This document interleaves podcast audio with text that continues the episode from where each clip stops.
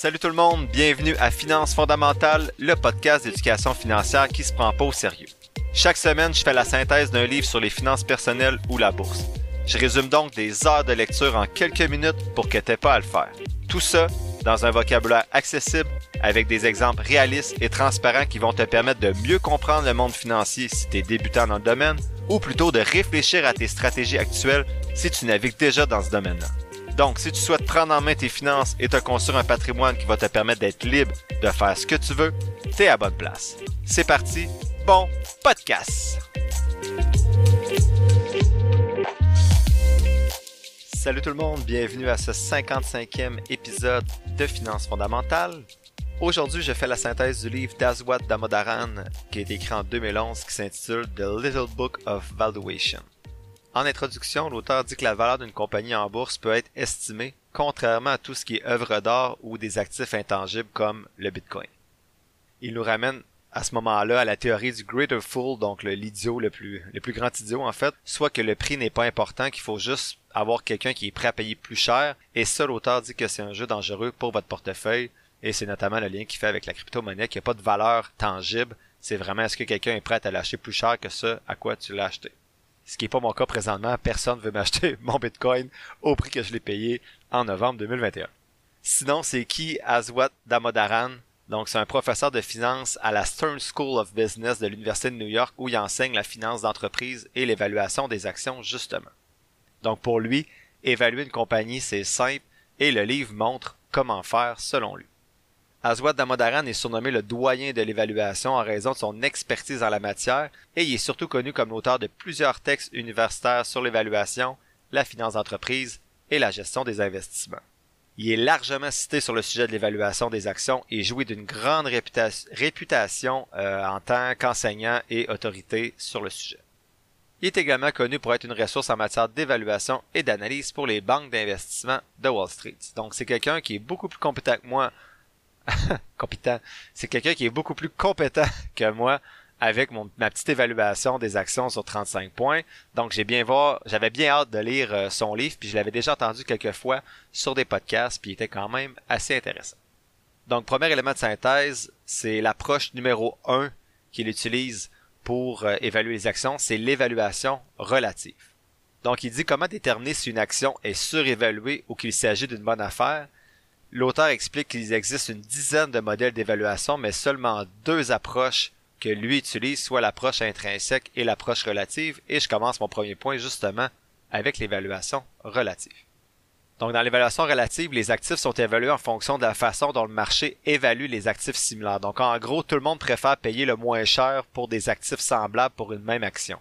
Donc pour une compagnie similaire, je vais payer un ratio euh, court-bénéfice, donc un peer ratio de 10 et non de 20 si les compagnies ont les mêmes chiffres. Est-ce que vous achèteriez une voiture à 10 000 ou la même voiture identique avec le même kilomètre, tout tout pareil, les mêmes options à 5 000 Ben, c'est jamais aussi clair que ça sur le marché boursier, mais selon l'auteur, le principe demeure le même qu'avec les hommes de la voiture, vous en voulez plus pour votre argent.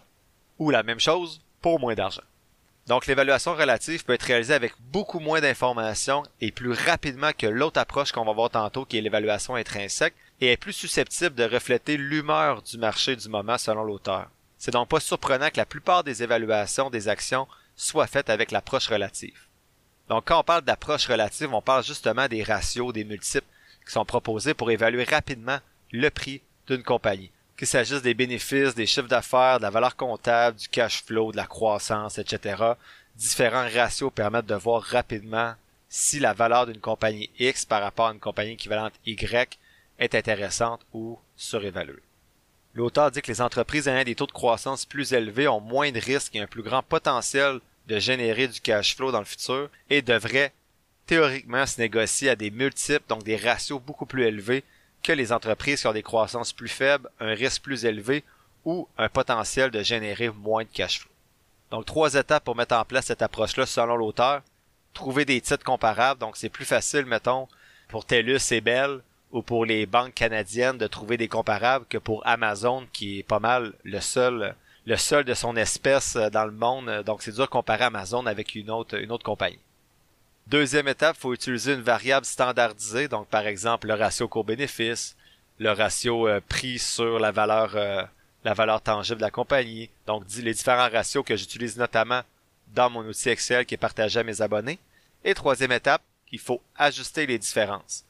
Donc ça veut dire de ne pas prendre juste celui, qui a le plus petit ratio court-bénéfice, donc prix euh, de l'action par rapport au profit généré. S'il y en a un à 11 et l'autre à 12, mais ça se peut qu'il y ait un des deux qui ait une plus grande croissance des profits sur 10 ans euh, et que l'autre n'ait une plus petite. Donc c'est pas le seul, la seule variable à considérer, mais c'est une variable qui peut guider rapidement notre choix, voir si c'est une, une action qui est surévaluée ou non. Donc en gros, ce que je retiens de cette approche-là, quand on parle d'évaluation des prix relatifs, c'est à partir des multiples facilement accessibles comme le Price Earning Ratio, le Price Sale Ratio ou le Price Book Ratio par exemple. Attention, c'est pas nécessairement logique de prendre un Price Earning Ratio de 200 parce que c'est plus raisonnable avec l'approche relative. Donc exemple, si on compare deux compagnies, il y en a une à 200, l'autre à 300, on s'entend que c'est des ratios super élevés, donc ça vaut pas, c'est pas nécessairement un choix logique de prendre celle à 200 juste parce que les autres sont à 300. Et l'auteur fait le lien avec justement la bulle technologique qui a eu lieu des années 2000. Tous les ratios euh, court-bénéfice étaient élevés, donc il n'y avait pas vraiment une bonne affaire à travers tout ça. Deuxième approche, c'est justement l'évaluation intrinsèque, donc l'autre approche proposée par euh, l'auteur. Donc l'auteur présente deux prémices à l'approche intrinsèque d'une action. Un, tout le monde préfère avoir l'argent aujourd'hui, donc tout de suite, et non demain. Donc, est-ce que tu devrais avoir 10 000 tout de suite dans tes poches ou 1000 dollars par année pendant 10 ans? Moi, ma réponse est claire, c'est 10 000 tout de suite. Et deuxième prémisse, tout le monde préfère avoir un pari sûr qu'un pari risqué. Donc, est-ce que tu préfères avoir 1000 dollars sûr dans tes poches tout de suite ou la possibilité d'avoir 2000 ou 0 dollars à pile ou face? Donc, dans les modèles classiques d'évaluation du cash flow, actualisé, donc ce qu'on appelle le DCF, le Discounted Cash Flow. Habituellement, on utilise des taux d'actualisation plus élevés pour les cash flows euh, qui sont plus risqués. Donc, les compagnies qui ont un cash flow moins fiable, on va utiliser des taux d'actualisation dans le modèle DCF plus élevés et des taux plus faibles pour les compagnies qui sont plus sûres. Donc, le taux d'actualisation en anglais, c'est ce qu'on appelle le discount rate dans le modèle DCF que j'utilise notamment dans mon outil Excel également. Donc en gros, ce que ça veut dire le discount rate, c'est si on prend deux compagnies, mettons, avec les mêmes chiffres, mais qu'une compagnie, le cash flow est plus fiable que l'autre, vu que le discount rate va être plus élevé pour la compagnie moins fiable, mais ça veut dire qu'on va l'évaluer à la baisse alors que l'autre compagnie serait évaluée à la hausse. Donc même si on a les mêmes chiffres, à cause de cette différence-là, il y en a une qui pourrait être considérée sous-évaluée et l'autre à un prix juste ou surévaluée. Sinon, l'auteur dit qu'une mesure simple de voir le cash flow des entreprises rapidement, c'est de considérer le dividende, mais il dit qu'il y a moins en moins d'entreprises qui utilisent le dividende. Donc, il y a beaucoup de rachats d'actions maintenant dans les compagnies. Donc, ce que l'auteur suggère, plutôt, c'est d'additionner le chiffre des dividendes avec le chiffre des rachats d'actions. Par contre, moi, ce que je préfère, c'est oui, les combiner, mais de revenir à ce qui était dans l'épisode 40, oui, l'épisode 40, je crois, avec André Gosselin, qui lui suggérait le shareholder yield, qui était pas seulement d'additionner le dividende et le rachat d'actions, mais vraiment d'additionner le dividende avec les rachats d'actions positifs. Donc, pour donner un pourcentage euh, de shareholder yield. Donc, contrairement aux dividendes, les rachats d'actions peuvent atteindre des sommets certaines années et il peut être nécessaire d'établir une moyenne sur quelques années pour établir des chiffres annualisés plus euh, raisonnables. Donc, ce que je fais dans mon outil, c'est que je prends une moyenne 5 ans pour le dividende et 5 ans pour le rachat d'actions, parce que ça se peut que pendant 4 ans, il n'y a aucun rachat, et une année, il y a un gros rachat d'actions. Donc, si vous prenez juste cette année-là, ça va biaiser vos données. L'auteur dit qu'il faut être patient quand vous, vous, utilisez un modèle comme le Shareholder Yield ou bien euh, le DCF, le, le Discounted Cash Flow, parce que ça peut prendre 4-5 ans avant que vous ayez raison. Parce que le marché va prendre du temps pour corriger ses erreurs puis vous offrir de meilleures chances d'espérer que ce que vous aviez calculé survienne, alors que ce ne sera pas nécessairement le cas à court terme, mettons, sur 6 mois. L'exemple que l'auteur donne, c'est qu'il dit que la valeur intrinsèque par action euh, était environ à 87 dollars pour le, le, titre 3M en septembre 2008 et que ce prix-là était plus élevé que le prix de l'action de 80 dollars à l'époque. Ça veut dire que eux trouvaient que la valeur du titre était à 87 dollars et ils se vendaient 80. Donc bien que l'action était sous-évaluée euh, selon les auteurs, le degré de sous-évaluation était à moins de 10% et bien en deçà de la marge d'erreur euh, que les auteurs s'accordent dans leurs évaluations. Donc c'est pourquoi ils n'ont pas ressenti le besoin d'acheter 3M à ce moment-là. Donc ça revient à la marge d'erreur, la marge de sécurité plutôt qu'on a parlé quelques fois déjà dans, dans le podcast. Donc, évaluer des prix, c'est pas une science exacte, of course, et vous devez donc garder une marge comme moi je fais avec mes codes de couleur chaque jeudi quand je publie mes analyses sur la page Facebook du podcast. Ma position, ben, c'est j'utilise les deux approches. Il n'y a pas de recette secrète ici encore pour le discothèque cash flow, donc la deuxième approche. C'est très subjectif, je trouve, comme méthode, donc il y a beaucoup d'estimation des croissances futures, du discount rate, donc je vais pas dans le détail parce que c'est compliqué sur le podcast, mais vous pouvez vous procurer des fichiers Excel qui existent déjà pour faire ce travail-là. Vous avez à rentrer vos chiffres et il y a certains sites aussi qui font le DCF pour vous. Encore une fois, vous entrez vos chiffres à vous. Moi, personnellement, c'est pour ça que je me garde une grosse marge de sécurité de 10 à 30%, autant avec mon discounted cash flow à moi qu'avec ceux des, experts qui sont souvent très loin l'un de l'autre. Donc mes DCF des fois sont vraiment à l'opposé de ce que je peux aller voir chez les experts. Donc ça montre que c'est pas un modèle nécessairement euh, pas qui est pas fiable, mais c'est pas un modèle qui, qui est objectif à 100%. Personnellement, comme j'ai dit tantôt, je combine les deux approches dans mon évaluation des prix sur 35 points, comme l'ont vu les abonnés qui ont reçu mes trois fichiers. Il y a environ 16 points qui sont sur l'analyse intrinsèque, donc qui concernent davantage justement une approche plus, euh, on va dire, euh, intrinsèque, donc avec un modèle de discothèque cash flow ou d'évaluation des prix. Et il y a 19 points qui sont davantage centrés sur l'approche relative avec les différents ratios qui sont proposés. Le troisième point de synthèse, donc après avoir vu les deux approches, maintenant, euh, l'auteur parle de valoriser selon le stade de développement. Donc ça, je trouvais ça intéressant. Donc la deuxième partie du livre comprenait des chapitres sur l'évaluation des entreprises, mais à différents stades de leur cycle de vie. Donc pour des jeunes entreprises, ce qu'on veut faire, c'est on veut investir dans des jeunes entreprises dont les produits sont difficiles à imiter, qui ont d'énormes marchés potentiels, qui s'efforcent de maîtriser leurs dépenses et qui ont accès à des capitaux. C'est pas facile à faire avec des capitaux, je veux dire de la liquidité. C'est pas facile à faire, mais si c'est bien fait, c'est une proposition à haut risque, haut rendement. Ma position par rapport à ça, c'est que je trouve facile de lancer des trucs comme ça, même si c'est un grand professeur qui est beaucoup plus réputé que moi, un peu plus réputé que moi. J'aime ça, moi, quand on donne plutôt des exemples plus précis ou des chiffres. Donc, pour le commun des mortels, je trouve que c'est plus simple. C'est pas pour rien que le stock picking est pas assez accessible et que le, les fonds négociés en bourse c'est mieux. Comment, moi, je peux identifier qu'une jeune compagnie dans mon sous-sol, qu'une jeune compagnie n'est pas encore connue à un plus grand marché qu'une autre compagnie X que je connais probablement même pas. Même chose pour les produits avec mes expertises qui sont limitées. Donc pour les dépenses et les capitaux, c'est correct, il y a des chiffres qui peuvent appuyer ça, mais j'aurais aimé que l'auteur cible aussi des éléments précis du bilan financier à regarder pour aller cibler ces avantages compétitifs là.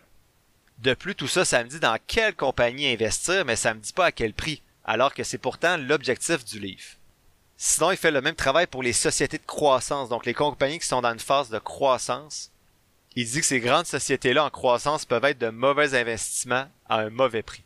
Ce qu'il faut regarder dans ces compagnies-là, c'est comment les revenus peuvent augmenter, donc en regardant la compétition, la qualité de la compagnie, la qualité de la direction, puis la grosseur du marché visé. Il faut regarder également les marges de profit futures. Donc habituellement, les marges vont être plus grandes quand la compagnie est plus mature. Donc, en gros, plus les marges sont grosses euh, chez cette compagnie-là par rapport aux compétiteurs, mieux c'est, comme on l'a vu dans le livre, dans l'épisode numéro 22, avec les livres de Bernard, Bernard, Bernard Mounet. Et troisième élément regarder chez les compagnies en croissance, c'est regarder des ratios PEG, donc PEG, des ratios PEG faibles. Donc le temps peut être votre allié. Et le ratio PEG, c'est un peu le ratio, euh, le P ratio, donc le ratio court-bénéfice mais en intégrant un facteur croissance dans le ratio. Donc, pour vous l'expliquer un peu mieux, je vais prendre plutôt les mots de l'auteur. Donc, le ratio court-bénéfice donne aux analystes une bonne indication fondamentale de ce que les investisseurs paient actuellement pour une action par rapport aux bénéfices d'entreprise. Il dit que l'une des faiblesses de ce P ratio-là, c'est que son calcul ne tient pas compte de la croissance future attendue de l'entreprise. Donc, le ratio PEG, PEG, représente une mesure d'évaluation plus complète et il dit, espérons-le, plus précise que le ratio standard price earning. Ce que vous voulez trouver habituellement et que moi je cherche dans mon outil, c'est un PEG, un PEG ratio, donc un PEG ratio plus petit que 1. Ça va indiquer que souvent une compagnie est sous-évaluée puis ça représente un achat potentiel. Un PEG au-dessus de 1 peut indiquer que la compagnie est surévaluée. Il dit que même la société de croissance la plus méritante va décevoir les investisseurs à un moment ou à un autre en produisant des bénéfices qui, ne correspondent pas aux attentes élevées des investisseurs. lorsque ça se produit, il y a certains investisseurs qui vont réagir de manière excessive, se débarrasser de leur action et se mettre à la recherche de la prochaine grande histoire que l'auteur appelle. Donc la chute des prix à ce moment-là, dans cette action-là, va représenter un moment intéressant pour acheter l'entreprise à un prix juste ou sous-évalué. Ma position par rapport aux, aux, compagnies en croissance, je dis OK, mais encore une fois, c'est tout. Je suis un peu déçu, mais c'est peut-être moi aussi qui se casse la tête un peu trop. Bref, encore un peu de confusion ici pour moi pour vraiment détecter les compagnies en croissance qui sont plus intéressantes que les autres. Je trouve que ça manque de précision. Pour les entreprises matures, donc qui sont moins en croissance, l'auteur dit de se concentrer sur les entreprises pour lesquelles il existe un catalyseur de changement de direction.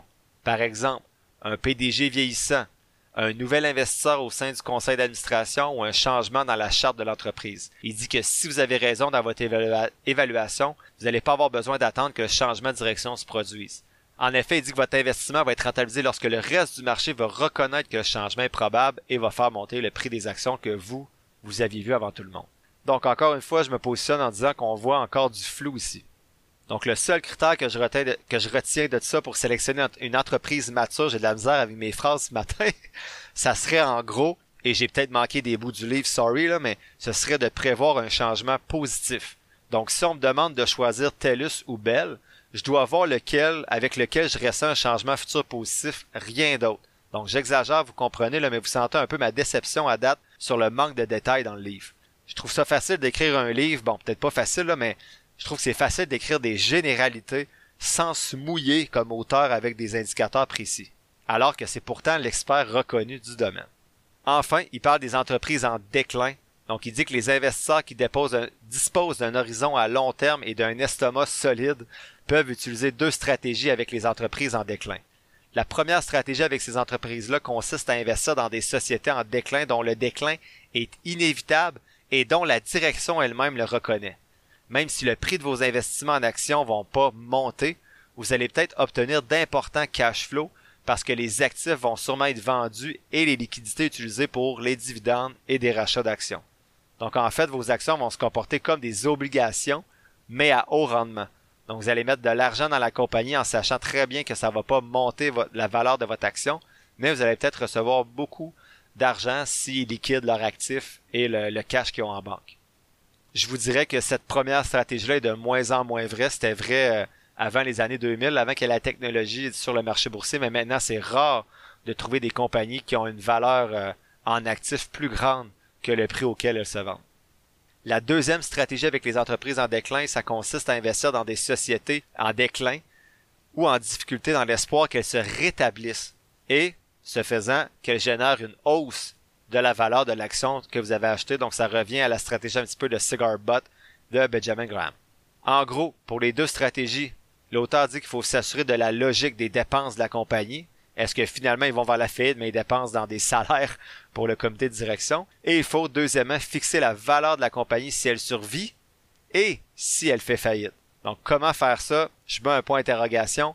L'auteur le dit pas. L'auteur mentionne également qu'il faut regarder la balance sheet qui est importante pour le déclin. Est-ce qu'il y a plus d'actifs que de passifs? Ça vous ramène, ça nous ramène à ce que je disais précédemment. Je me répète encore pour les entreprises en déclin, mais encore une fois, je trouve que c'est des pistes intéressantes, mais très subjectives, sans stratégie claire ou indicateur pour nous dire à nous, simples mortels, comment finalement détecter des entreprises en déclin qui se démarquent des autres. C'est où faut que je regarde des, rapports d'entreprise, c'est où faut que je regarde dans le bilan financier, ça c'est pas indiqué ou j'ai lu trop vite. Donc, en gros, par rapport à cet élément de synthèse-là, je suis quand même déçu. Euh, je vois des tableaux beaucoup plus précis circuler sur Internet pour distinguer les variables ratios à privilégier dans l'évaluation d'une compagnie ou de son prix selon son stade de développement. J'ai déjà dit que mon outil à moi avait plusieurs failles parce qu'il privilégiait par exemple les entreprises en croissance et non celles en déclin ou mature, mais je m'attendais à ce qu'une section spécifique sur ce sujet dans un livre spécifique à l'évaluation des titres boursiers me permettrait de creuser plus loin pour améliorer mon outil, ce qui a malheureusement pas été le cas. Quatrième élément de synthèse, c'est la valorisation de certains secteurs. Donc la troisième partie du livre aborde les considérations relatives à l'évaluation de divers secteurs, notamment services financiers, matières premières, sociétés cycliques, techno, santé, etc. En gros, ce qu'il faut retenir, c'est que l'auteur dit qu'il y a des différences entre certains secteurs dans ce qui va être considéré dans les dépenses en capital des entreprises. Donc, il dit que l'évaluation entre les différents secteurs est vraiment une science inexacte et il nous met en garde. Toutes les évaluations sont biaisées. La plupart des évaluations sont erronées et il vaut mieux demeurer simple dans ses stratégies d'analyse. Pour mettre les choses en, perspective, perspective, l'auteur dit qu'il note également que le succès en matière d'investissement vient pas du fait d'avoir raison, mais du fait d'avoir tort moins souvent que les autres. Une autre citation, il dit que pour gagner de l'argent, même avec la meilleure évaluation, le marché doit corriger ses erreurs. Le gain de l'évaluation va être probablement plus rapide et plus lucratif sur des marchés fonctionnant sans heurts. En termes plus égoïstes, vous souhaitez que le marché soit efficace dans sa plus grande partie avec des petites poches d'inefficacité que vous pourrez exploiter à certains moments de l'histoire du marché boursier. Par contre, il faut avoir le cœur solide dans les poches, dans les creux boursiers pour avoir confiance en ces évaluations et continuer d'investir.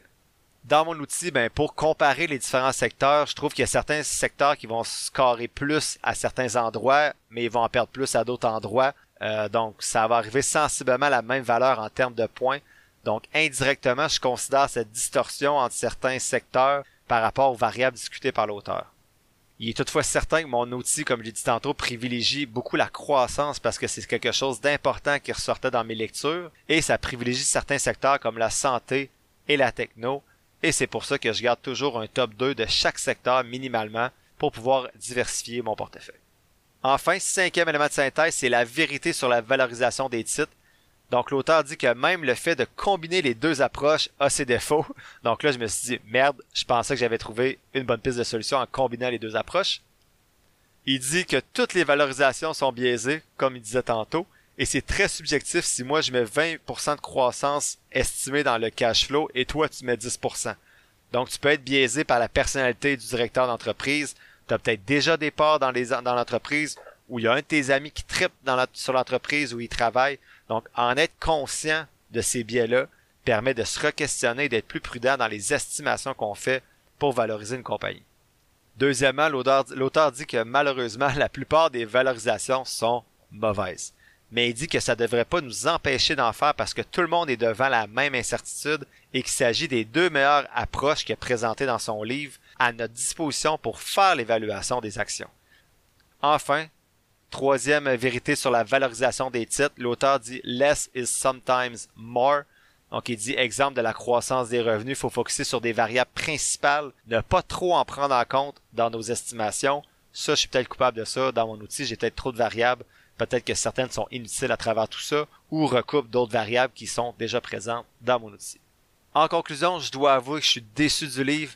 J'avais entendu le gars deux, trois fois sur des podcasts anglophones, il semblait super concret, et on s'entend qu'il a toute une réputation. Je trouve que son livre, même s'il est intéressant, il répond pas au mandat annoncé, soit de trouver une ou des stratégies claires pour évaluer des compagnies. On nous donne le pourquoi et le quoi de l'évaluation, mais on ne nous dit pas comment je fais pour rechercher le, prix des actions, évaluer le prix des actions et peaufiner moi ma propre stratégie d'évaluation des titres boursiers. On donne pas de chiffres, on donne pas de variables précises, des pourcentages, des exemples clairs, rien de ça je devrais peut-être aller creuser un peu plus ces articles scientifiques sur le sujet ou d'autres de ces publications dans ces cours universitaires, par exemple, qui sont disponibles en ligne, mais j'ai pas encore fait ça par manque de temps et par manque d'intérêt un petit peu également aussi. On va s'entendre que les articles scientifiques, c'est pas toujours la chose la plus excitante à lire le soir avant de se coucher. Je ne suggère donc pas malheureusement la lecture de ce livre-là puisque je vous ai résumé les grandes lignes ici en un seul épisode et je crois que d'autres ressources peuvent vous permettre de creuser plus loin certaines stratégies donc, par exemple, lire sur le discounted cash flow ou l'utilisation des ratios selon certains secteurs ou stades de développement. Peut-être même d'autres ressources à lui aussi, d'autres livres ou des ressources en ligne qu'il rend disponibles qui sont peut-être plus précises que son livre. Donc, qu'est-ce que je retiens de ce livre-là?